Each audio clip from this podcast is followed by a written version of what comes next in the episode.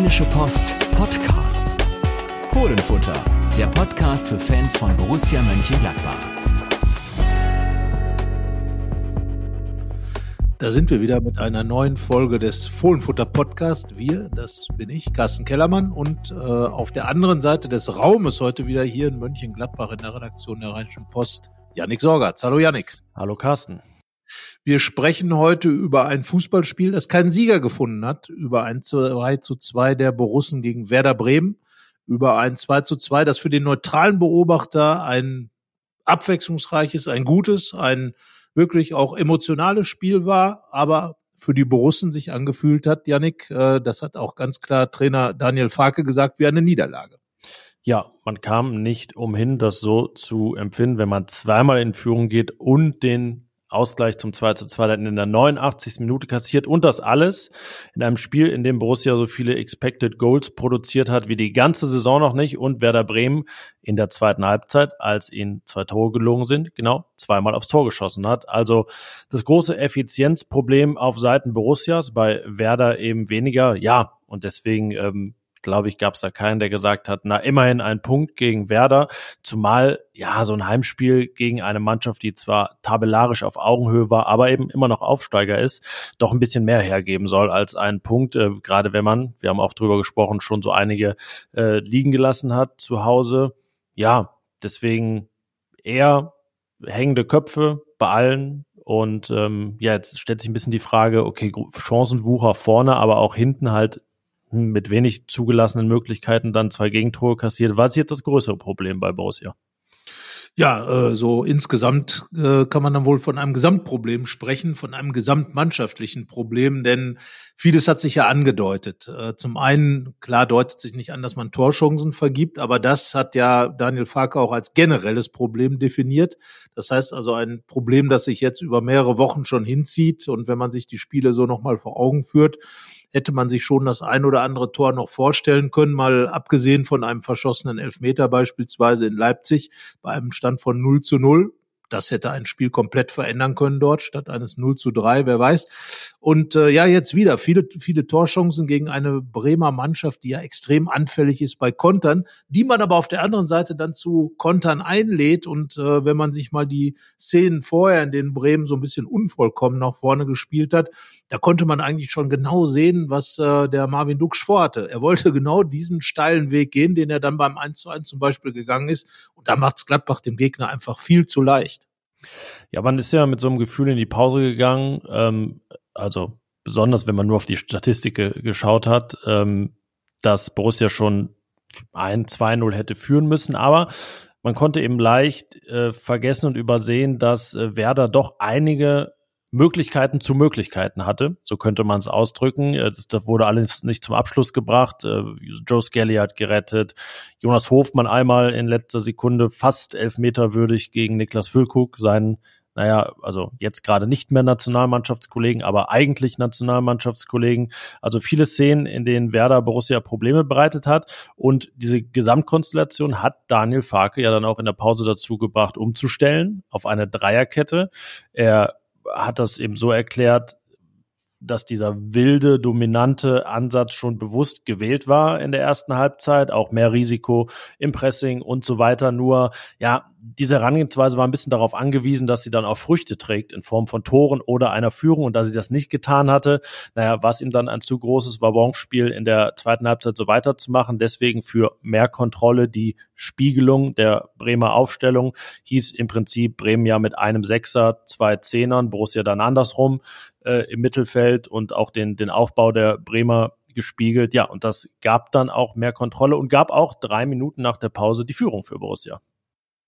Ja, in dem Fall auch verdient, das muss man sagen, klar. Ich fand jetzt die erste Halbzeit, ähm, Daniel Farke, du hast schon gesagt, hat gesagt, wild.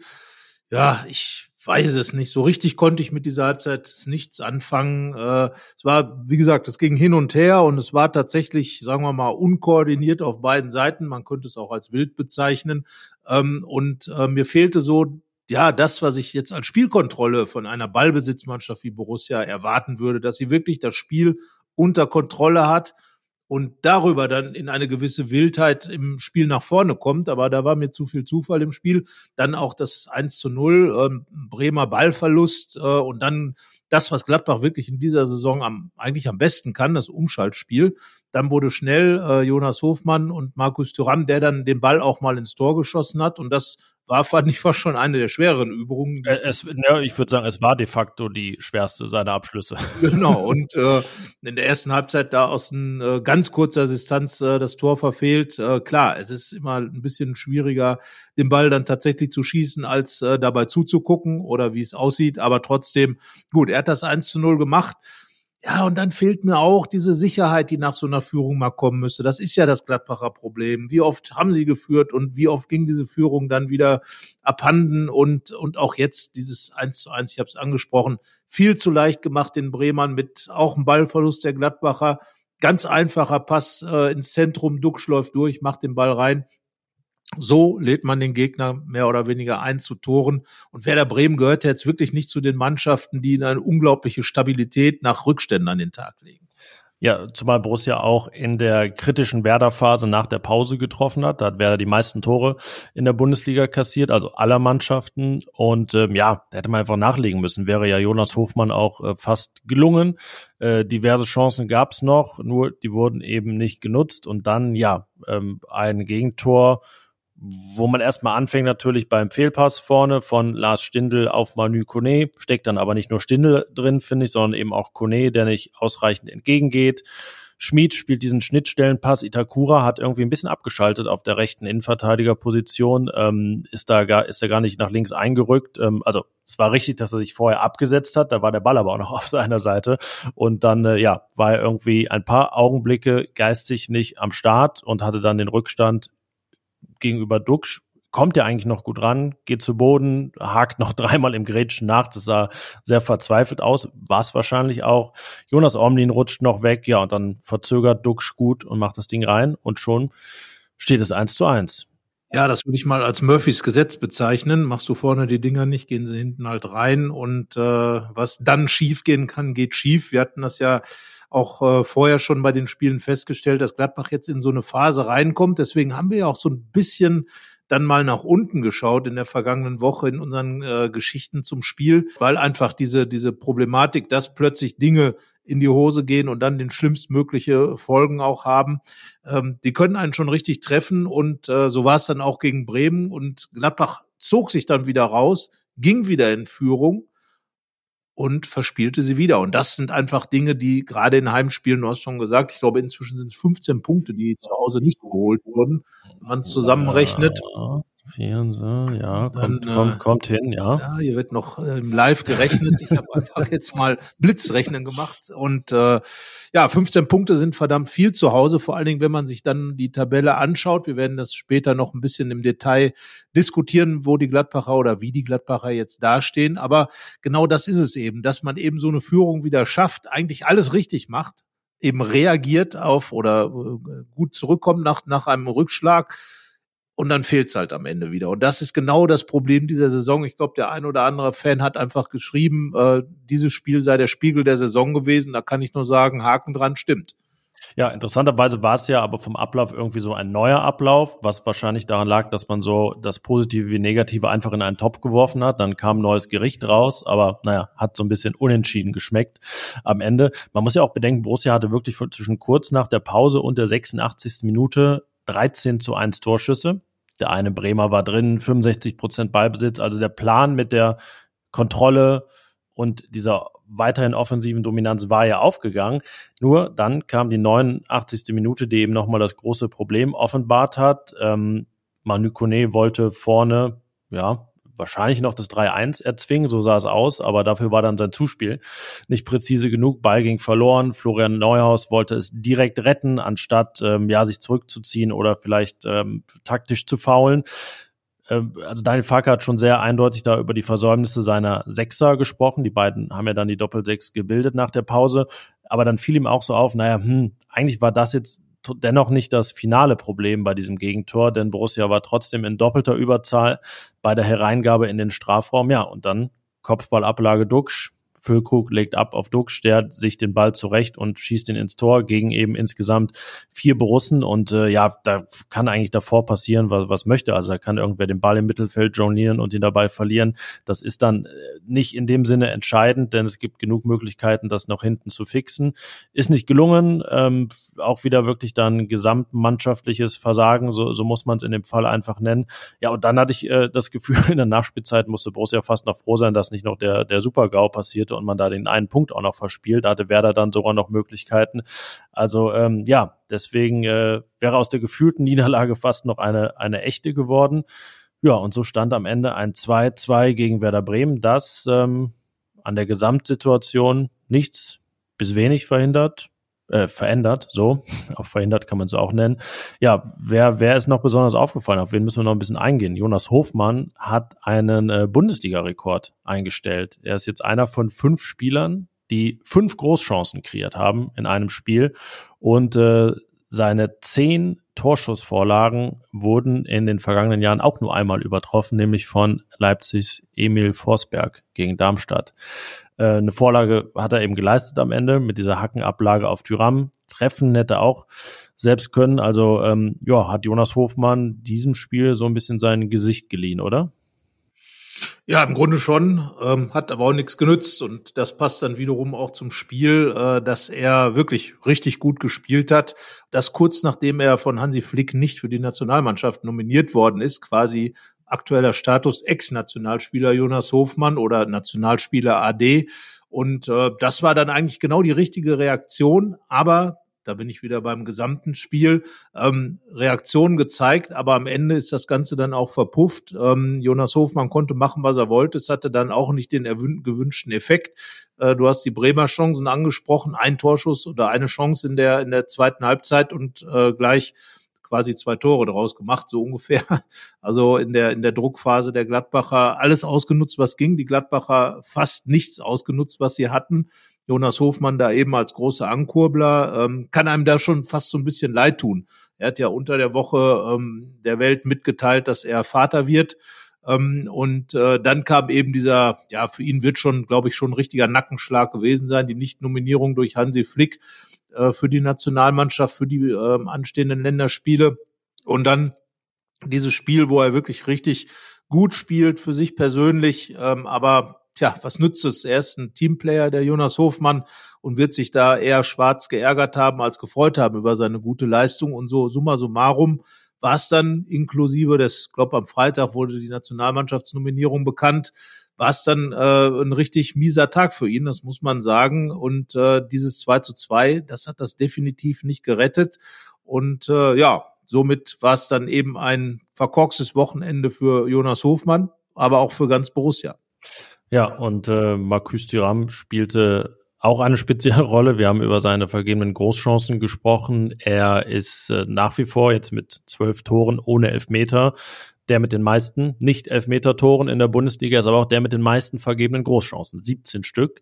Ja, Expected Goals mäßig ist er gar nicht so weit im Minus, aber eigentlich wer, wer so einen großen Umfang hat, der macht dann auch ein bisschen mehr draus. Das ist eigentlich eher so äh, über den Daumen gepeilt und äh, ja, so ist es äh, ein gefühlt oder auch optisch größeres Minus. Es kommt dann eben bei ihm noch hinzu, dass es den Leuten eben auch nicht äh, leicht macht, ihn zu vermissen, wenn er dann weg ist im Sommer, weil da wirklich ähm, einsatzmäßig von der Laufbereitschaft her das sehr dünn ist. Ich meine, Lionel Messi, da ist es ja allein schon ein Stilmittel, rumzustehen und das Spiel zu beobachten. Ähm, aber der macht sich dann eben halt Gedanken über die nächsten acht Angriffe und macht aus diesen acht Angriffen dann fünf Chancen und zwei Tore. Das ist bei Tyram nicht der Fall. Deswegen, ja, stürzen sich natürlich alle jetzt auf ihn. Wir sehen das immer in, in unserem Notencheck, wenn, wenn die User auch ihre Noten abgeben dürfen. Da kann eigentlich Tyram jetzt mittlerweile machen, was er will. Er landet da äh, tief im Defizit, ähm, auch jetzt dann ähm, am, am, am Wochenende trotz seines Treffers, den er noch erzielt hat, äh, abgewatscht worden. Ähm, und ich finde, wenn wir über ihn reden und äh, einen, der oft zu schlecht wegkommt, ist äh, Koitakura zuletzt fast schon einer, der ein bisschen zu gut wegkommt. Ähm, da war es nämlich so, dass die User ihn deutlich besser bewertet haben als wir. Ähm, aber ja, so richtig stabil wirkt er gerade auch nicht, oder? Also wir hatten ja letztens im Interview, haben ihn da mal ein bisschen genauer kennengelernt. Aber wenn man ehrlich ist, war ähm, nicht Nico Elvedi wie so oft der Unsicherheitsfaktor am Freitag, sondern eher Itakura. Äh, definitiv. Also die ganz große Sicherheit, die sich ja Daniel Fark auch von äh, seiner Rückkehr versprochen hat, die versprüht er im Moment überhaupt nicht mehr. Und äh, sagen wir mal so, er ist ein bisschen angekommen auf dem Boden der Tatsachen. Äh, Daniel Fark hat es ja auch ja, vielleicht selbsterfüllende Prophezeiung oft genug angesprochen. Er hat ja bis dahin nur zweite Liga gespielt und in der niederländischen ähm, Eredivisie, aber ja, eben noch nicht in der Bundesliga und da zahlt er jetzt vielleicht auch ein bisschen Lehrgeld immer engagiert natürlich, ähm, aber eben nicht mehr mit diesem herausragenden Stellungsspiel und natürlich hat er nicht das, was er in den ersten Spielen unter anderem ja beim 1 zu 1 in München gemacht hat, dass er mit irgendwelchen Monstergrätschen dann vielleicht auch mal äh, das nicht optimale Stellungsspiel äh, bei ihm dann ausmerzt. Also ja, Ko Itakura, sagen wir mal, auf dem Boden der Tatsachen angekommen. Aber war er leibhaftig bei seiner Grätsche. ja, da war er wirklich, da rutschte er gleich auf dem, auf dem Boden der Tatsachen herum und zwar auch da umsonst, sah äh, spektakulär aus und hat am Ende nichts gebracht, passte somit also auch wunderbar zum Spiel. Aber vielleicht nochmal ein Wort zu Markus Thuram. Ähm, also ich finde es immer so ein bisschen ungerecht ihm gegenüber, denn du hast es ja gesagt, diese 17 Großchancen, die hat er nun mal gehabt und äh, ja, er ist jetzt gerade Mittelstürmer und Mittelstürmer haben ja manchmal so ein bisschen die Angewohnheit, gar nicht aufzufallen. Niklas Füllkrug ähm, hat man im Spiel kaum gesehen, aber dann ist er an der entscheidenden Situation an dem Tor beteiligt, legt den Ball ab. Ähm, äh, Duxch macht dann das 2 zu 2 und dann wird dann gesagt, na, der Füllkrug hat's gemacht. Und äh, wir sind ja im Grunde auch ähm, welche, die immer wieder sagen, genau solche Leute braucht Gladbach eben Natürlich nicht den Markus Thuram, der die Chancen verballert, aber der die Chancen hat und dann Tore macht. Und er hat ja sein Tor gemacht in dem Spiel. Das war auch ein typisches Mittelstürmertor, ein typisches Gladbach-Mittelstürmertor, eben aus dieser Unschaltsituation heraus. Und ähm, mich wundert das immer so ein bisschen, weil er ist ja eigentlich ein Typ und natürlich hat sie Spuckattacke gegeben, natürlich ähm, hat er äh, zuletzt auch nicht wirklich herausragend gespielt, hat viele Chancen vergeben, ein bisschen unglücklich. Aber es gab auch schon Zeiten, wo das Spielern verziehen worden ist. Martin Dorlin zum Beispiel hatte auch immer wieder Phasen, in denen er nicht getroffen hat. Da wurde dann äh, drüber weggelächelt, auch von den Fans, weil Martin Dorlin eben ein Typ war, der unglaublich in der Kurve ankam. Thuram ist so ein bisschen in Ungnade gefallen, obwohl er, er ist ja auch schon lange da. Man darf das nicht vergessen. Er wird im Sommer, wenn er geht, vier Jahre da sein, ebenso wie Rami Benzebaini. Aber er hat es irgendwie nicht geschafft, dieses Typ sein, was er am Anfang ja hatte, mit seinem Eckfahnenjubel, mit seinen Toren in der Nachspielzeit äh, gegen Rom und so weiter und so fort. Also er hat vieles getan, um eigentlich ein Typ zu sein, hat es aber nicht geschafft, sich als solcher zu etablieren. Tut mir ein bisschen leid für ihn und ähm, ich finde manchmal die Kritik an ihm auch da, dadurch schon auch nicht berechtigt. Ja, er hat natürlich auch ein bisschen ähm, darunter gelitten, dass er vor jetzt ja gut anderthalb Jahren so gut wie weg war, bevor er sich verletzte in Leverkusen. Und eigentlich ging es eigentlich seit sein Stern aufging in Gladbach darum, wie lange kann Gladbach Tyram halten. Äh, da hat eigentlich niemand damit gerechnet, dass er vier Jahre da sein würde. Und ja, so einer, der immer auf dem Sprung gewähnt wird, sei es jetzt äh, von ihm aus oder weil der Verein auch viel Geld mit ihm einnehmen will, der hat eben Probleme so richtig anzukommen, eben dann auch in den, in den Herzen der Fans. Du hast ja die, die Zwischenfälle da wie die Spuckattacke angesprochen und ähm, ja, und es ist eben noch dazu eben ein bisschen aufreizend, finde ich, äh, was so seinen, seinen Laufeinsatz angeht. Ich, äh, beim 2-1 fand ich ganz auffällig. Da hat äh, Gladbach diese Umschaltsituation über, über Stindl und Hofmann und äh, Thüram ist eigentlich auch mit dabei, aber bleibt einfach stehen. Die beiden dann zu zweit in Unterzahl. Florian Neuhaus kommt dann von hinten so langsam an und äh, nutzt den nutzt den Rebound zum zum 2 zu 1. Aber ja, dann äh, konnte sich Tyram danach wieder zum Jubeln schleppen. Das hat funktioniert, wurde auch relativ äh, entkräftet schon schon ausgewechselt, äh, als die Schlussphase dann anbrach und eben nicht Lars Stindl ging runter. Ähm, ja, das ist in Summe einfach vieles, was was es kompliziert macht für ihn. Äh, er hat ja offiziell auch noch keinen neuen Verein. Jetzt wird ja sagen viele schon, hm, wie will er denn so bei einem ganz großen landen? Ich glaube tatsächlich, dass, dass die großen Vereine ein bisschen anders sehen und vielleicht dann auch es, die Lage für ihn wieder ein bisschen anders aussieht. Ich weiß nicht, wie, wie du das siehst. Was vermutest du, wo wir Marcus Thuram nächste Saison sehen? Also sehr wahrscheinlich nicht in Gladbach, auf keinen Fall in Gladbach kann man fast sogar schon sagen. Ja, ich überlege auch immer, wo passt er hin? Äh, weil er hat ja schon viel von so einem Umschaltspieler. Das heißt also, er, ähm, er wird bei diesen total dominanten Vereinen wird er nicht spielen. Andererseits äh, Erling Haaland äh, natürlich bei Manchester City auch immer wieder in diesen Situationen gefühlt, ähm, in, in Umschaltsituationen seine Tore erzielt. Also ne, Thuram ist extremst weit weg, äh, mit Erling Haaland verglichen zu werden. Aber er ist halt auch ein Typ, der eben ein sehr großer Spieler ist, ein sehr schneller Spieler ist, der auch ballgewandt ist. Ähm, das wird's interessant machen für, für Topclubs auch. Äh, er wird sich vielleicht dran gewöhnen müssen, dass er nicht als erste Wahl geholt wird. Das könnte der große Unterschied für ihn sein. Ähm, in Gladbach hier ist er jetzt gesetzt. Ähm, sein Trainer hält ihn für einen der besten Stürmer der, der Fußball-Bundesliga.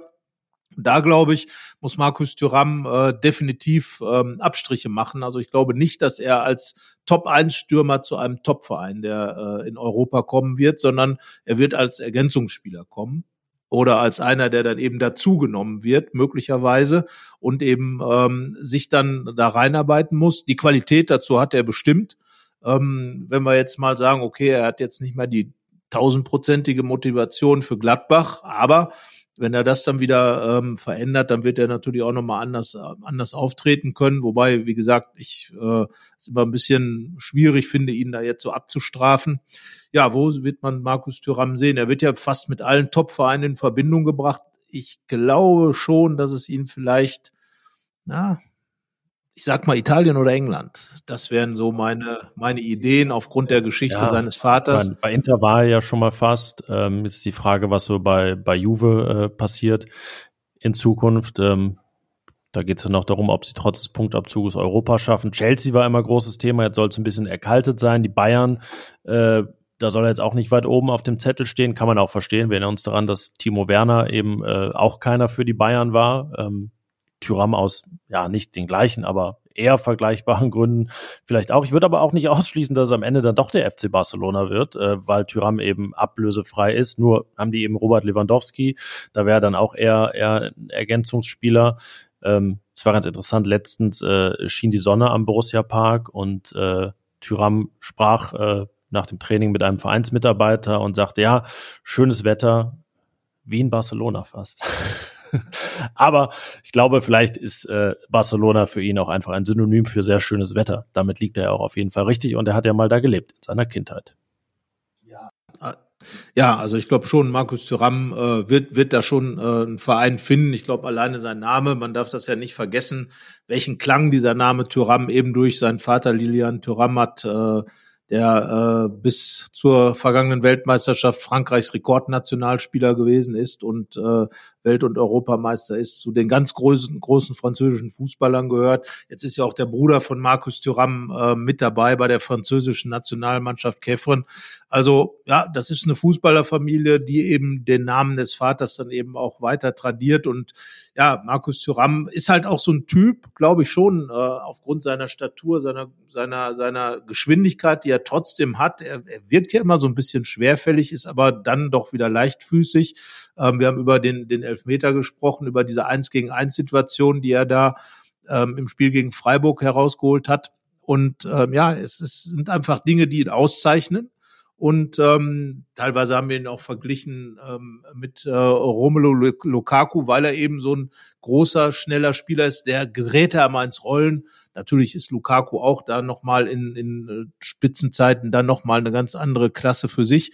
Aber trotzdem, er hat äh, vieles, äh, das ihn wirklich auszeichnet, der Markus Thuram. Und, das hast du letztes Mal nochmal rausgearbeitet, er kann auch über den Flügel kommen. Und vielleicht ist das macht er in der französischen Nationalmannschaft ja auch oft, ähm, ist das einfach das, was, äh, was die Clubs dann auch sehen. Nämlich dieses, er kann es als Mittelstürmer, aber er kann es genauso gut als Flügelstürmer und das muss ihn eigentlich interessant machen. Auch möglicherweise für Topclubs.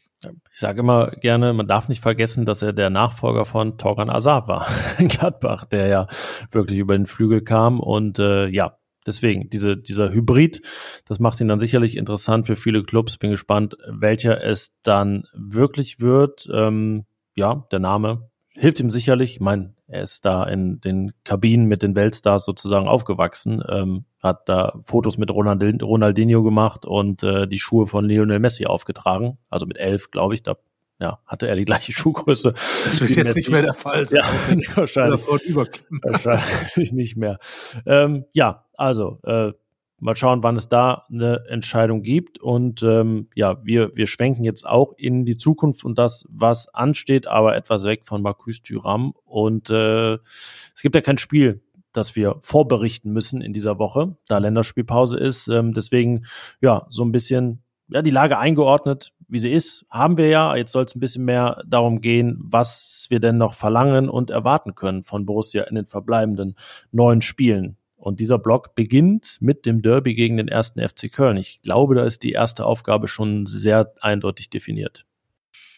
Ja, wenn wir mal an die letzte Saison denken, da war das, hat das Derby ja quasi äh, so eine Art Zäsur gebildet, und zwar in der Hinrunde. Äh, bis dahin lief es eigentlich ordentlich, dann ging es eins zu vier in Köln äh, verloren in der Schlussphase. Und dann war erstmal Essig mit Borussia Mönchengladbach, dann ging vieles den Bach runter und letztlich die gesamte Saison, das muss man ja so sagen, ähm, endete dann auch mit der mit der Trennung von Adi Hütter, dem Trainer. Und äh, genau da sage ich jetzt, so wie es damals eine negative Zensur war, muss oder sollte dieses Derby jetzt in Köln eigentlich eine positive Zäsur sein. Es treffen ja zwei rheinische Mannschaften aufeinander, die nicht gerade in, in, in der Hochstimmung sind. Köln 1 zu 6 beim BVB verloren, äh, zuletzt kaum Tore geschossen. Also man trifft sich dann sozusagen auf Augenhöhe. Ich will jetzt nicht äh, spekulieren, was das für das Spiel selber bedeuten könnte an ähm, interessanten oder uninteressanten Dingen. Aber ähm, es ist ein Spiel, in dem die Gladbacher vielleicht diese Saison noch mal, ähm, ich sag mal, ein bisschen in den Hintern treten können, dass da mal wieder ein neues Leben reinkommt, wenn man dann so ein Spiel gewinnt. Man redet ja viel Emotionsspiele, hat Daniel Farke auch gesagt. Wir haben immer gesagt, wenn diese Spiele verloren gehen, dann gibt das der Saison einen gewissen Touch. Also sage ich, das Derby, ohne jetzt wirklich ins Detail zu gehen, kann eine Zäsur sein, wenn die Gladbacher es richtig angehen, wenn sie da gewinnen und dann vielleicht nochmal in diese Saison anders reinzukommen, weil, Janik, wir brauchen Ziele und ich sage, das Ziel muss nach wie vor Platz sieben sein. Alles andere macht für mich überhaupt keinen Sinn man muss das Derby-Ziel ja auch einfach mal umdrehen und sich überlegen, was das für eine Zäsur wäre gegen diesen ersten FC Köln, der jetzt sich im Abstiegskampf angekommen wäre, zu verlieren, den wieder aufzubauen, ihn quasi zu retten und den Turnaround schaffen zu lassen, was das bedeuten würde. Also ja, wir können es uns ausmalen, wie dann die Stimmung in Gladbach wäre, wenn der FC wieder auf einen Punkt rankommen dürfte und ja auch so leibhaftig dieses minimalste aller Saisonziele, das vom Verein formuliert wurde, nämlich Platz 12 in Gefahr geriet. Also ähm, glaube, damit ist klar, was passieren muss am 2. April in Köln. Ja, das mit der Position ist natürlich auch etwas, wo ich sage, ja, im besten Fall peilt man das an und sagt, wir wollen hier, ähm, ne, du hast im Vorgespräch Lucien Favre zitiert, der immer sagte, es sind noch 27 Punkte zu holen. Also sagt er nicht immer, sondern hätte er gesagt, wenn es neun sind, weil neun mal drei ist 27, das kriegt ihr auch alle hin. Ähm, und ein bisschen muss man vielleicht über so ein Punkteziel dann kommen und sagen, naja, wenn man das erreicht, dann geht vielleicht noch was. Ich würde da jetzt mal so ein Minimalziel formulieren, nämlich 15 aus 9 noch zu holen. Damit hätte man 46, einen mehr als in der Vorsaison. Denn wenn wir ehrlich sind, das war die schwächste, komplizierteste Saison seit der Relegation. So, und jetzt sollte ja zumindest in einer Hinsicht Fortschritt verdeutlicht werden oder suggeriert werden, auch wenn er nicht groß ist, zumindest indem man einen Punkt mehr holt als in dieser Spielzeit.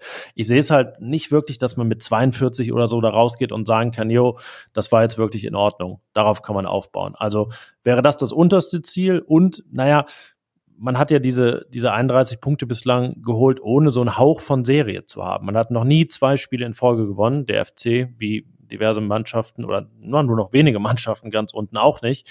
Deswegen sollte man damit vielleicht mal anfangen und ähm, so einen Hauch von Serie zumindest noch herstellen und dann ein Punkteergebnis schaffen, wo man sagen kann, jo, das ist in Ordnung.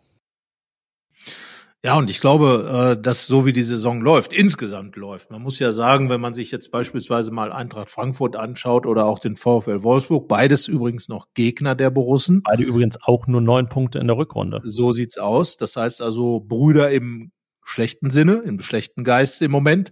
Ähm, und darin liegt eben auch mein Ansatz zu sagen, okay, da muss man jetzt einfach mal hoch angreifen. Christoph Kramer hat es ja vor kurzem auch noch, natürlich sind seitdem auch, glaube ich, wieder zwei Spiele vergangen, seit er das gesagt hat, nämlich diesen siebten Platz nochmal erwähnt. Aber was bitteschön soll denn das Ziel sein? Punkt eins, klar. Also definitiv sollte man auch vor dem Hintergrund dessen, was im Verlaufe der Saison so über die vergangene Saison gesagt wurde, ähm, sollte man tunlichst äh, besser sein als vergangene Saison. Das wird eigentlich schon schwer genug.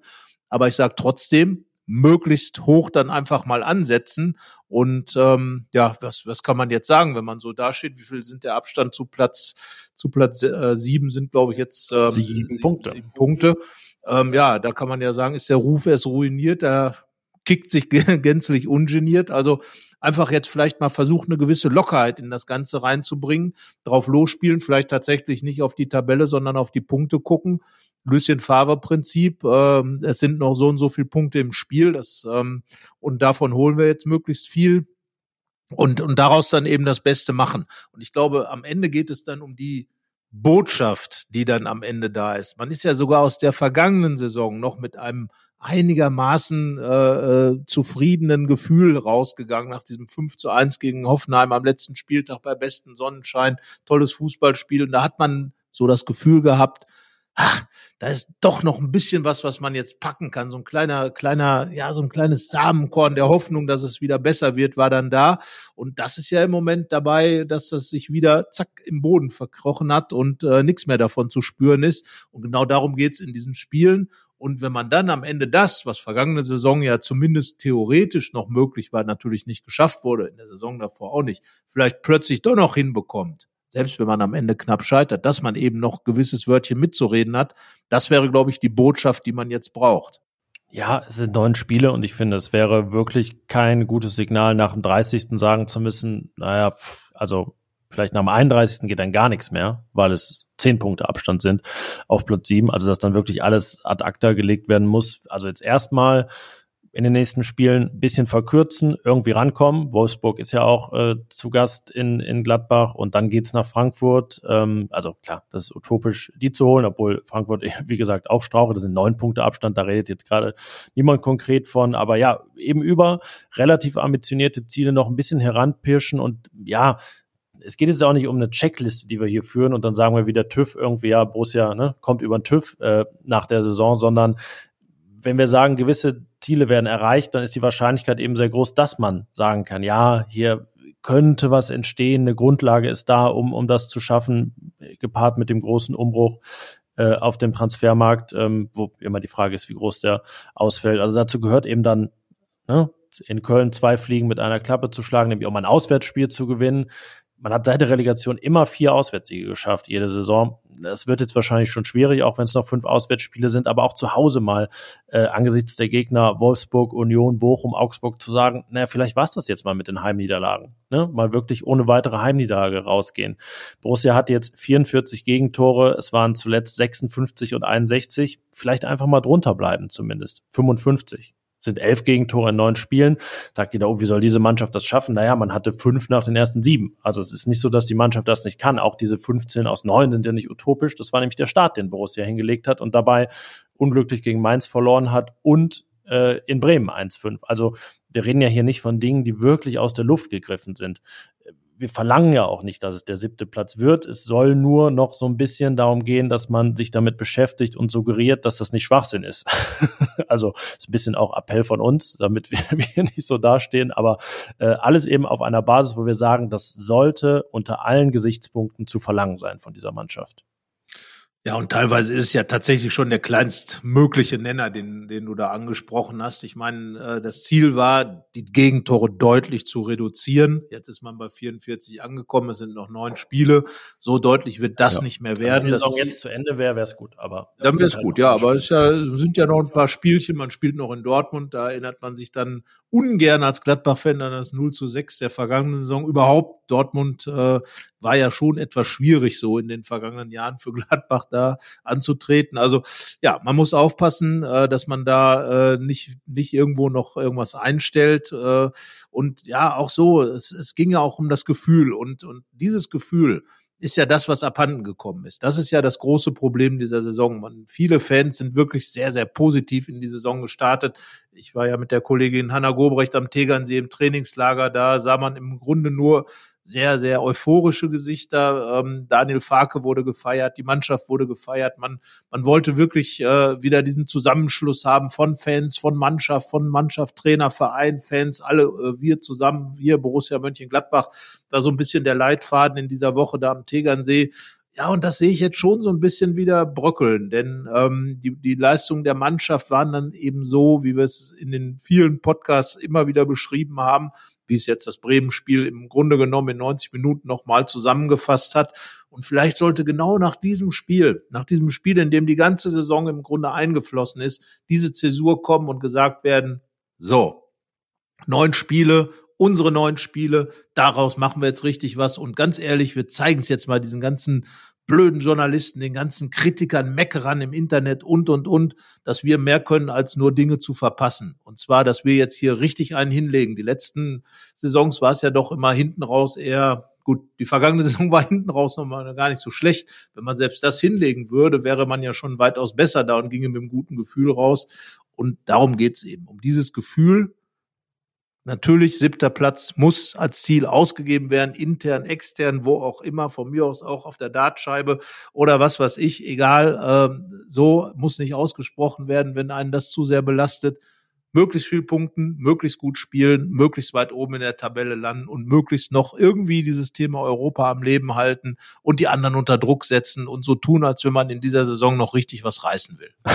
so tun. Ja, das, das ist schön. Zwar böse formuliert, aber ja. Ja, den Eindruck erwecken oder glaubhaft vermitteln ist, glaube ich, das ist der Ausdruck, den, den du meinst. ähm, jetzt könnte man auch ketzerisch sagen, du hast diese Szenen äh, nach und während dieses Hoffenheim-Spiels ähm, geschildert, vergangene Saison. Ketzerisch könnte man ja sagen, naja, kurz danach wurde verkündet, dass der Trainer gehen muss und es einen richtigen Neuanfang gibt. Ähm, ich kann mir nicht vorstellen, außer Borussia startet jetzt eine Serie von vielleicht äh, noch drei Punkten aus neun Spielen, dass das ein Thema ist und wird. Aber man muss ja bedenken, gerade wenn klar ist, dieser Weg mit Daniel Farke wird fortgesetzt, das war erst das erste Kapitel von mindestens drei, denn so lange läuft sein Vertrag, drei Spielzeiten, dann äh, muss trotzdem ja dieses Gefühl im Umfeld auch da sein, dieses Vertrauen, das kann was werden. So, hier ist was angestoßen, wo vielleicht auch mal zwei Schritte zurückgegangen werden muss, um dann nächste Saison drei nach vorne zu machen oder wenigstens zwei und dann ne, bei null zu sein. Und dann kommt, kommt der, der große Sprung, wie, wie auch immer. Ähm, so dass man dann nach drei Farke-Jahren sagen kann, okay, er hat Borussia nach vorne gebracht. Ich weiß, ne, es wird immer vom Prozess gesprochen, das ist wahrscheinlich auch so und die Aufgaben in der Transferperiode sind wirklich groß und äh, man darf sehr gespannt sein, wie sie gelöst werden. Aber das alles klappt ja nur, wenn das Umfeld mitzieht, wenn dieses Vertrauen da ist. Ich meine, die Mannschaft, der neue Trainer haben einen riesigen Vertrauensvorschuss bekommen. Die Fans haben sozusagen alles auf Null gesetzt nach dieser wirklich schlimmen letzten Saison mit allem, was da, was da los war und so konnte die Mannschaft auch wirklich gut starten in die neue Saison. Ich bin mir nicht sicher, dass das äh, mit so viel, also dass das ohne so viel Wohlwollen geklappt hätte. Und ja, ähnlich muss es eben zur neuen Saison auch wieder sein. Wir haben da letzte Saison, äh, letzte Woche schon mal drüber gesprochen. Es kann einfach nicht so sein, dass Borussia in einer Verfassung in die Sommerpause geht, dass man eigentlich davon ausgehen muss, man startet erstmal im Abstiegskampf und äh, erstmal wird es darum gehen, die Klasse zu halten, sondern man muss schon ein bisschen ambitionierter in die Saison 23, 24 gehen können und die Weichen dafür, die werden sehr wesentlich jetzt in den nächsten neun Spielen gestellt. Ja, definitiv. Und dann sind wir wieder beim Gefühl, was wir eben schon gesagt haben. Ähm, darum geht's. Es geht wirklich darum, mit dem Blick nach vorne ohne das äh, Aktuelle, die Gegenwart aus den Augen zu verlieren, ähm, ohne wirklich die äh, konkreten Dinge in der, in der Gegenwart aus den Augen zu verlieren, dass man einfach es schafft, zu nicht nur zu sagen, wir wollen Ballbesitz Fußball spielen, sondern ihn auch gut zu spielen. So. Äh, nicht nur zu sagen, wir wollen dies, wir wollen das, sondern es auch zu tun und den Leuten das wirklich nicht nur glaubhaft zu vermitteln, sondern sie davon zu überzeugen. Und jetzt neun Spiele lang Überzeugungsarbeit leisten, dass dieser Borussia-Weg, den Roland Wirkus, der neue Manager, und Daniel Farke, der Trainer, zusammen ausgerufen haben. Borussia hat den Trainer, der zu ihr passt, sagt, sagt sie. Borussia spielt das Spiel, das zur Mannschaft passt, sagt sie.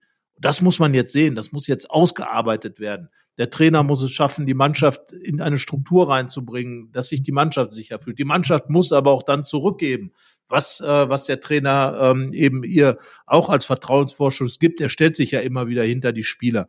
Und all diese Dinge sind es doch, die auf dem Platz entschieden werden. Und da muss jetzt gezeigt werden, Das ist einfach, das ist einfach so. Und das ist eigentlich auch gar nichts, was man einfordern muss, sondern das muss einfach von selber da sein.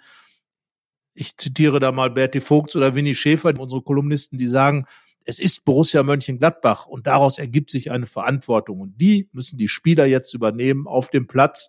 Und wo kann man das besser tun als im Stadion des ersten FC Köln?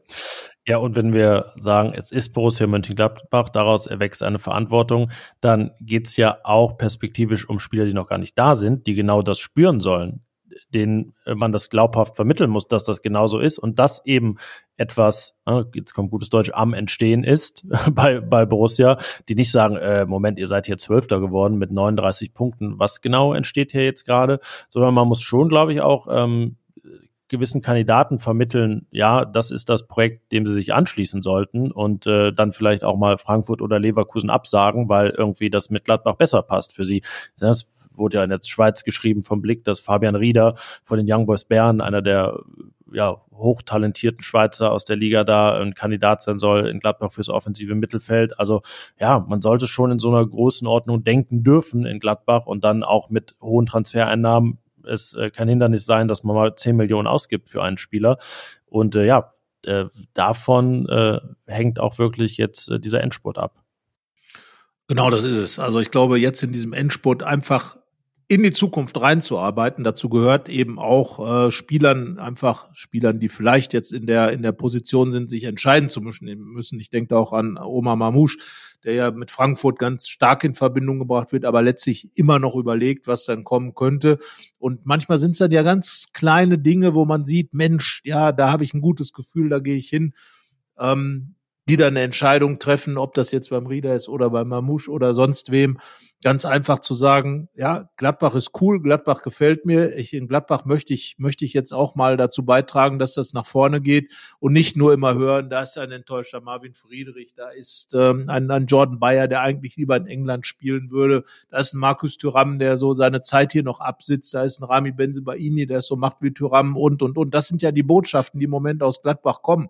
Wir reden über einen Club, der der äh, immer eigentlich positiv dasteht, der von vielen Leuten, von Fußballfans als ein Verein wahrgenommen wird, der eine unglaublich gute Ausstrahlung hat. Wenn man, wenn die, die Gegner hierher kommen, dann staunen die Spieler immer über das ganze Umfeld. Und das muss die Mannschaft auch wieder auf den Platz bringen. Das muss der Trainer der Mannschaft einimpfen. Die Leute müssen wieder Bock auf Gladbach vermitteln die Leute, die Spieler. Und die Leute müssen wieder Bock auf Gladbach bekommen. Und dazu gehören dann auch mögliche neue Spieler. Dazu gehören auch die Fans natürlich. Und ja, was macht am meisten Bock, wenn man Fußball spielt? Nichts geht über Siege. Da zitiere ich dann nochmal Dieter Hecking. Ja, und davon sollte man dann doch noch ein paar sehen. Jetzt waren es vier Spiele ohne. Ist in der Bundesliga auch die längste Sieglusphase unter Daniel Farke. Ja, jetzt haben wir flammende Pleb. Dann sagst du immer als Statistiker, es gibt keine Serien. Es gibt doch eine Serie. Ja, die, die meinte ich nicht, die meinte ich nicht. Ähm, ja, jetzt haben wir flammende Plädoyers gehalten für diese äh, finale Saisonphase. Das letzte Viertel, ja, 34 lässt sich ja so schlecht teilen, außer durch zwei.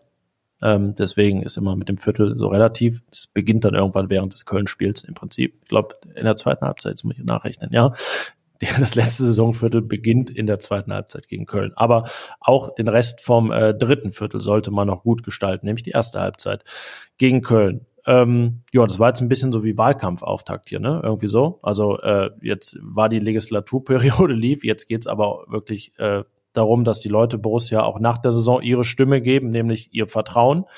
Und äh, ja, das werden wir natürlich weiterhin komme was wolle, intensiv begleiten hier mit unserer Berichterstattung und genau beobachten, was sich da tut. Ähm, und äh, ja, dementsprechend dann auch nachhaken und das aufzeigen, wenn es eben nicht so läuft, wie wir das jetzt gerade hier aufgezeichnet haben. So, und um meinen Spruch jetzt nochmal unterzubringen, die Spieler, die Mannschaft, der Trainer, alle, die Co-Trainer, alle müssen jetzt dafür sorgen, dass Spiele von Borussia Mönchengladbach wieder ein sportverbundenes Vergnügen sind. Für die Zuschauer. Und äh, ja, ich würde mal sagen, das könnte ja unser Wunsch, formulierter Wunsch für den Rest der Saison ja. sein, wie lange er dann auch immer sein mag, plus Nachspielzeit. Und wahrscheinlich wird sowieso alles anders kommen, als man denkt. Das ist nun mal Fußball. Und ähm, zumindest ist es so, dass für Spannung gesorgt ist, wie es denn weitergeht bei Borussia. Wir hoffen mal nicht, dass diese Spannung plötzlich viel zu schnell weg ist und es um gar nichts mehr geht. Das wäre schade, das würde der Saison nicht besonders gut tun und deswegen sage ich, Derby, Zäsur machen. Ja, und dir eine Woche, also eine Podcast-Folge urlaubsverbundenes Vergnügen. Das heißt, äh, ja, den ersten großen Abgleich werden wir beide dann eben schon in der Post-Derby-Folge machen. Nächste Woche dann die Kollegin Hanna Gobrecht mit mir hier am Mikro. Und äh, ja, ich würde sagen, danke fürs Zuhören. Könnt uns ja auch mal schreiben, wie ihr das seht, äh, was ihr so verlangt und euch erhofft von Borussia. Mails wie immer an fohlenfutter.rheinische-post.de. Und in dem Sinne würde ich sagen, schöne Länderspielpause. Mehr bei uns im Netz www.rp-online.de